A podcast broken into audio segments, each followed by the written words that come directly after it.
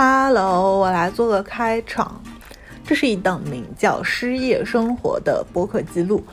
我叫胡小说，原本是一个机器人公司的市场负责人。今年七月份，因为身心无法坚持而辞职。现在每天在家接一些零散的外包，大部分时间做一些自己喜欢的小玩意儿，比如这个。另一位主播叫张大壮，原本是一个儿童热门 IP 的故事编剧。今年九月份遭遇公司解散，也失了业，现在成为了一名自由编剧。节目中还可能提到一位名叫超哥的角色，是张大壮的配偶。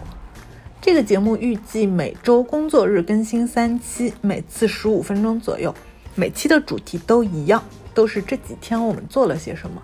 这个节目旨在展现失业人士的生活和精神状态，我们争取不是每期节目都丧。欢迎收听。